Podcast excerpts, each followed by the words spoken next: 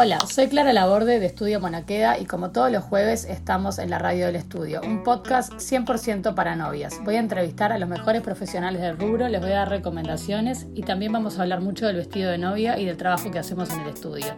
En este podcast vamos a hablar de 5 cosas que no repetiría en mi casamiento. Es decir, que si me casara hoy no las haría así. Me parece que puede inspirarlas, puede ayudarlas y capaz que mi experiencia les da alguna idea que pueden compartir o no, porque esto es como súper personal. Primero, no repetiría casarme en el horario que me casé. Yo me casé eh, el 19 de octubre del 2012, o sea, hace 8 años, así que entiendan que hay muchas cosas que cambiaron. Eh, con respecto al horario que no repetiría, sería porque yo me casé un viernes a las 9 de la noche. Yo hoy sí o sí me casaría con algo de día. Me gusta para las fotos, me gusta para la experiencia. Sin duda me casaría como 5 de la tarde, 6, según la época del año que fuera, hasta las 3 de la mañana. Me parece mucho mejor ese horario que casarme hasta las 1000, pero me parece que también capaz que porque estoy más grande, puede ser que hoy prefiera eso. Después, eh, punto 2, lo otro que cambiaría sería el tema de las fotos Siento que, bueno, primero que ya cambiar el horario de mi casamiento las fotos serían más lindas porque serían de día, se luce todo mucho más, es impresionante. Yo mi álbum lo miro y son todas fotos de noche, la verdad que las fotos de día tienen otra magia y realmente me parece que vale la pena hacer el esfuerzo de casarse un poco más temprano para agarrar algo de luz. Lo otro es que siento que las fotos así como me gusta eh, esa parte del recuerdo, siento que las fotos familiares, grupales, de amigos, todo eso lleva mucho tiempo. Siento que, que los novios están como apartados de su fiesta mucho rato. Y no sé, acá habría que haber algún fotógrafo que invente algo, pero buscaría la forma de hacerlo diferente. Eh, o hacerlas antes de la ceremonia, aunque obviamente se pierde como el, el efecto sorpresa de que tu, tu, tu círculo más cercano te vea entrar y ese efecto, pero también sacártelas antes con tu novio, con tu familia, me parece que puede estar bueno, porque ya como que cubrís esa parte y después llegas a la fiesta y es nada, ir a disfrutar. Sé que hay algunos fotógrafos que lo hacen y que hay muchas parejas que, que también se prenden a eso. Después, otra cosa que haría este, sería capaz que no saludar, si, si te casas por iglesia, por ejemplo, no saludar cuando salís de la iglesia, sino ahí va irte directo al lugar de la fiesta y empezar a sacar las fotos para acelerar el proceso, o sea, como que empezar a sacarte fotos más rápido y después la gente te saluda cuando llega, cuando llega a la fiesta, me parece que también eso, eso está bueno. Después, punto tres, lo otro que cambiaría sería no tendría tantos invitados. Mi casamiento, la verdad que fue súper, súper grande. Nada, no tanto por invitados míos, sino medio general. Lolo, mis suegros, mis padres, eran como muchos invitados. Fueron 700 personas y 100 después de las dos entre todos los amigos de nuestros hermanos. Tenemos familias grandes, entonces, bueno, obviamente que, que eso no sería lo que recortaría, pero tendría menos compromisos y, y, y, tendría un casamiento más chico, más íntimo. Hoy cambiaría eso, que creo que también me haría como que es consecuencia de que después eso me dejaría hacer un casamiento un poco diferente y que rompa un poco más lo convencional, yo ya con mi casamiento busqué romper, romper en su momento convencionalismos, porque no soy muy fan de ellos, pero creo que si, si me hubiera casado más chico, hubiera tenido más margen todavía, porque podría haberme casado en un lugar eh, como distinto, como un poco más que te pueda sorprender, que te genere otro impacto. Digo, me encanta el lugar que me casé, me casé en Villa Domus, que es divino, pero siento que podría haber tenido ese efecto sorpresa este, nada, si tuviera menos invitados, como que te deja jugar más con determinadas cosas, te deja jugar más con la decoración, te deja jugar más con, con, con el lugar, con la comida, no sé, siento que está. Eso, eso es algo que cambiaría. También cambiaría, eh, como punto 4, cambiaría el look de mi civil.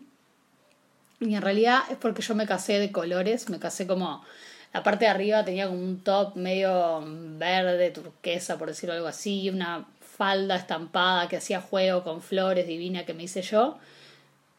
Pero la verdad es que hoy yo por lo menos le recomiendo a las novias que se casen de tonos más claros. Puede ser blanco, pero si no quieren blanco puede ser un nude, un beige, un natural, un rosa, eh, como esa paleta. Siento que, que, es la oportunidad de ponerte este color que, que a veces es como un poco prohibido, de bueno, no, no vayas a un casamiento con ese tono porque la novia se puede ofender, como que el protocolo no lo deja usar tanto, más allá de que después hay gente que lo usa.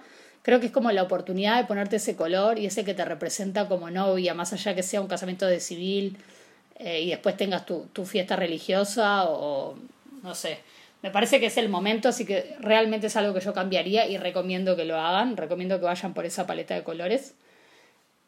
Y la quinta cosa es que eh, yo cambiaría el destino de mi luna de miel y me iría recién a la semana de casarme. Primero porque creo que mm, yo me fui al otro día, pero porque me quería ir un día después, pero no sé por qué, ya no me acuerdo mucho.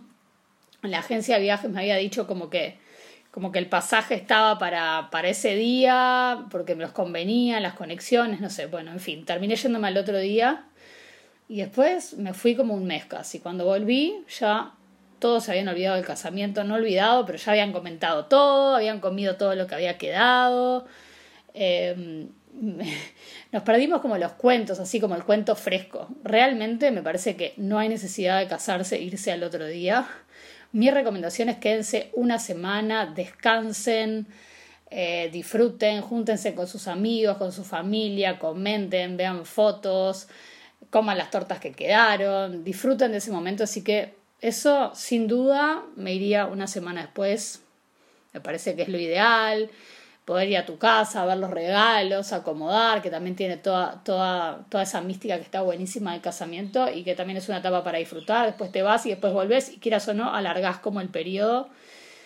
Y bueno, el otro que de luna de miel, yo me fui espectacular mi luna de miel, me encantó, me fascinó, pero hoy mirándola la cambiaría porque me iría a un lugar más exótico o a un lugar donde al cual quizás no volvería o que bueno, yo me fui a también me casé en octubre, que es una época difícil para irse de luna de miel porque es como que yo sabía que sí o sí quería mi imprescindible era querer ir a una playa porque quería descansar y, ni les digo si se van al día después de su, de su casamiento, están agotados, necesitan dos días para recuperarse, con más razón quédense una semana pero la verdad es que me, me pasó eso, como que quería playa y para agarrar sol y, buen clima, como que, que, no había tantas variantes.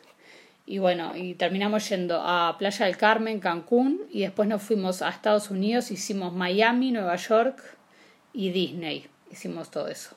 O sea, fue un montón, nos fuimos un mes, estuvo espectacular, la verdad que, que divino, pero bueno, yo a Nueva York fui varias veces más, es más, ya había ido es una de las ciudades que más me gustan y voy a seguir yendo. Entonces creo que de luna de miel capaz que hoy pienso y me tendría que haber ido a Asia o me tendría que haber ido a, Australia o me tendría que haber ido a Croacia, no sé, algún lugar que, que bueno, que quizás no es tan común o tan fácil viajar, no sé, ahora en familia, como que ir a Estados Unidos o ir a Playa del Carmen es como más común, de hecho volví a todos los lugares que me fui de luna de miel, entonces buscaría un destino que, que fue que saliera un poquito de lo común, como que es el viaje para darse gustos, para disfrutar, realmente como que uno no mide tanto, salís a comer, eh, haces de todo, tenés todas las pilas, eh, muchas veces te regalan cosas en la luna de miel, entonces me parece que es un, un, buen, un buen momento para aprovechar a viajar a, lugares inesperados. Así que bueno, esas son las cinco cosas que no repetiría si me casara hoy pero bueno, me parece que eso es normal porque mm, también uno vive el momento y por distintos factores va decidiendo lo que decide. Y tampoco es que me arrepiento, ¿no? O sea, simplemente hoy lo haría distinto y seguramente lo que diga hoy cuando escuche este podcast en 10 años también sea diferente de nuevo. Así que, bueno, eso es un poco todo. Nos vemos el jueves que viene con un nuevo capítulo de la radio del estudio.